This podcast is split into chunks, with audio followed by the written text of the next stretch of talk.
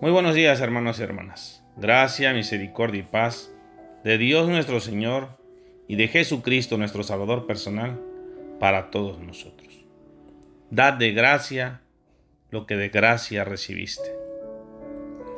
¿Cuántas veces no hemos oído este versículo? ¿Cuántas veces no lo hemos mencionado?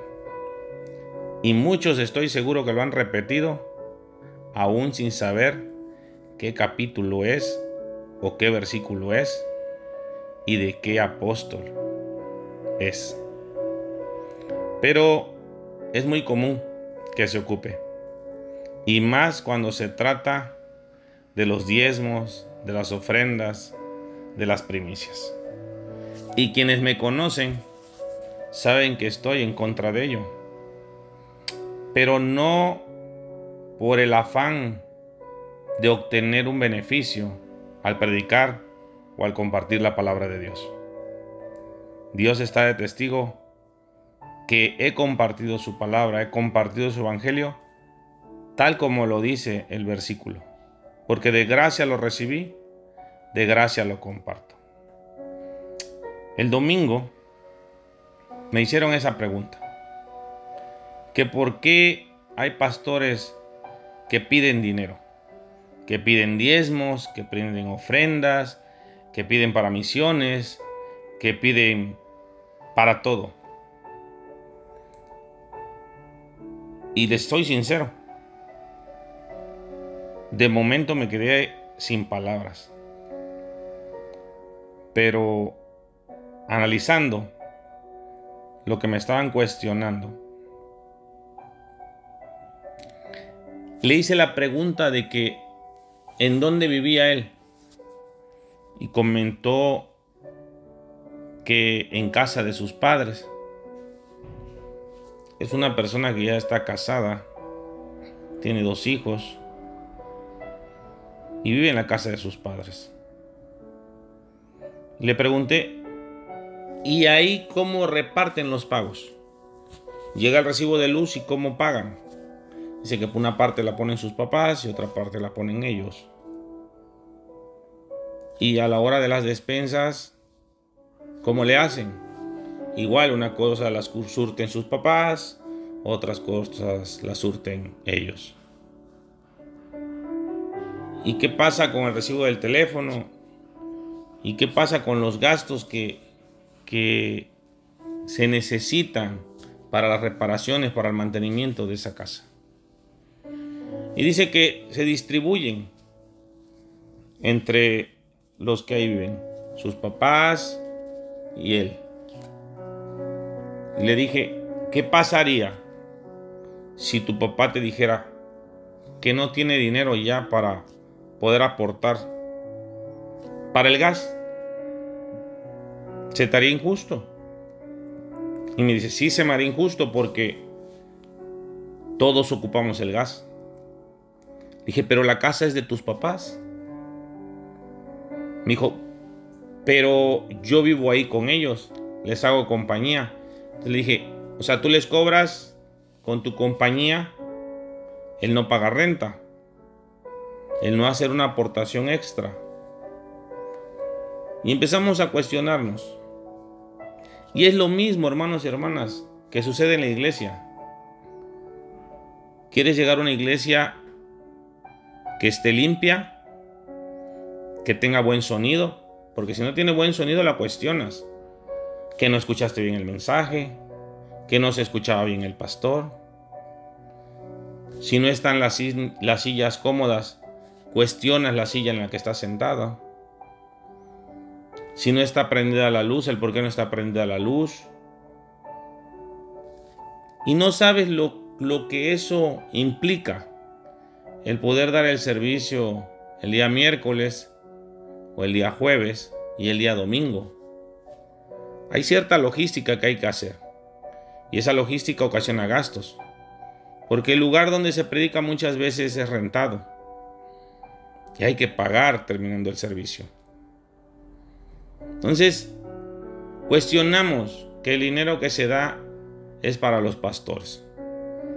Yo no digo ni no ni sí. Lo que sí sé es que hay gastos. y gastos fuertes que a veces con lo que tú cooperas o con lo que yo coopero no se logran cubrir. Y me dijo esta persona, yo he leído la Biblia y Jesús en ninguna de sus prédicas pide nada.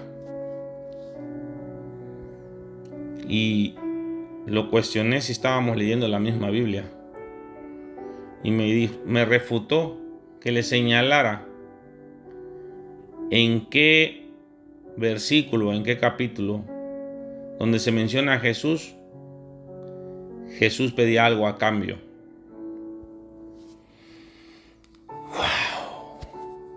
Y la verdad me dejó sin palabras. Porque es verdad.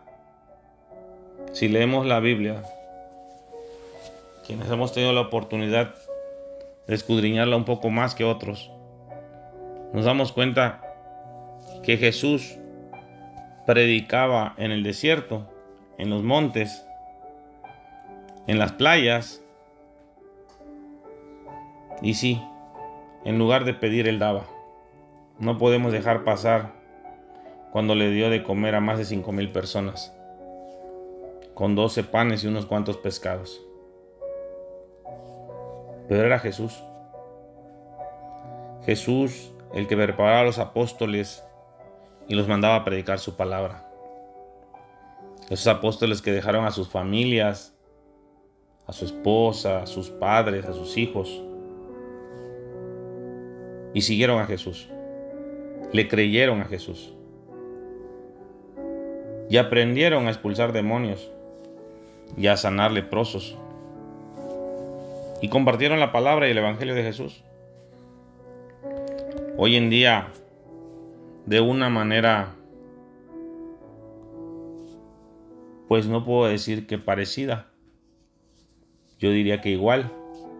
Estamos tratando de que llegue la palabra hasta el último rincón. Y eso, hermanos y hermanas, implica gastos. Y hay quienes trabajamos arduamente para cubrir esos gastos. Pero hay quienes se entregan a la vida de Cristo, se entregan de lleno a la, al compartir el Evangelio y necesitan el apoyo para poder llevar la palabra hasta donde más se pueda. Eso no implica que tengamos que solventar todo. Como hermanos debemos de compartir. Debemos de dar de gracia lo que de gracia recibimos. Volvemos a lo mismo. Hay quienes somos bendecidos, muy bendecidos, con un buen trabajo, con un buen ingreso, Luchamos el día a día. Hay quienes tenemos muchas deudas, pero aún así nos levantamos y seguimos trabajando. Seguimos comprometiéndonos. Seguimos dando la lucha diaria. Habemos quienes hace mucho tiempo dejamos de buscar los milagros o de pedirle los milagros a Dios. Y entendimos que el milagro es día a día. Dios todos los días nos da un milagro. Nos da el milagro de la vida. El poder abrir los ojos ya es un milagro. Muchas veces no lo sabemos valorar o hay quienes todavía no lo saben valorar. Pero ese es un milagro de Dios. ¿Y cómo lo conseguimos? Creyendo en Él, recibiendo su palabra, recibiendo su evangelio. Así que, si está bien o no, los diezmos, las ofrendas, las primicias, no lo sé.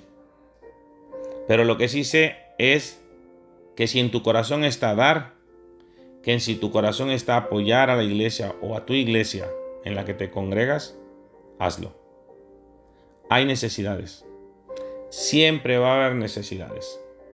Hoy decía mi hermano que había ido una persona a preguntarle si se le ofrecía algo. Y él le dijo, ¿traes dinero? Dice, ¿dinero? ¿Dinero para qué? Porque lo que necesitamos siempre es dinero. Y sí es cierto. A veces decimos que el dinero no lo es todo, pero ¿qué falta hace para suplir nuestras necesidades? ¿Y por qué no? También las necesidades de nuestros hermanos.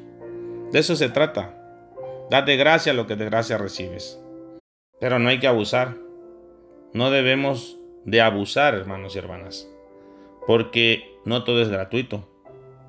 Debemos de buscar una balanza, un equilibrio, para que entendamos, si bien es cierto, las iglesias no deben de cobrar por todo, también nosotros, hermanos y hermanas, no debemos de querer todo gratis. Podemos vivir esperando que nos den todo gratis. Es la ley de la vida, irrefutable y además perfecta. Te deseo un excelente día. Recuerda, recuerda que Dios te ama y te ama mucho. Amén.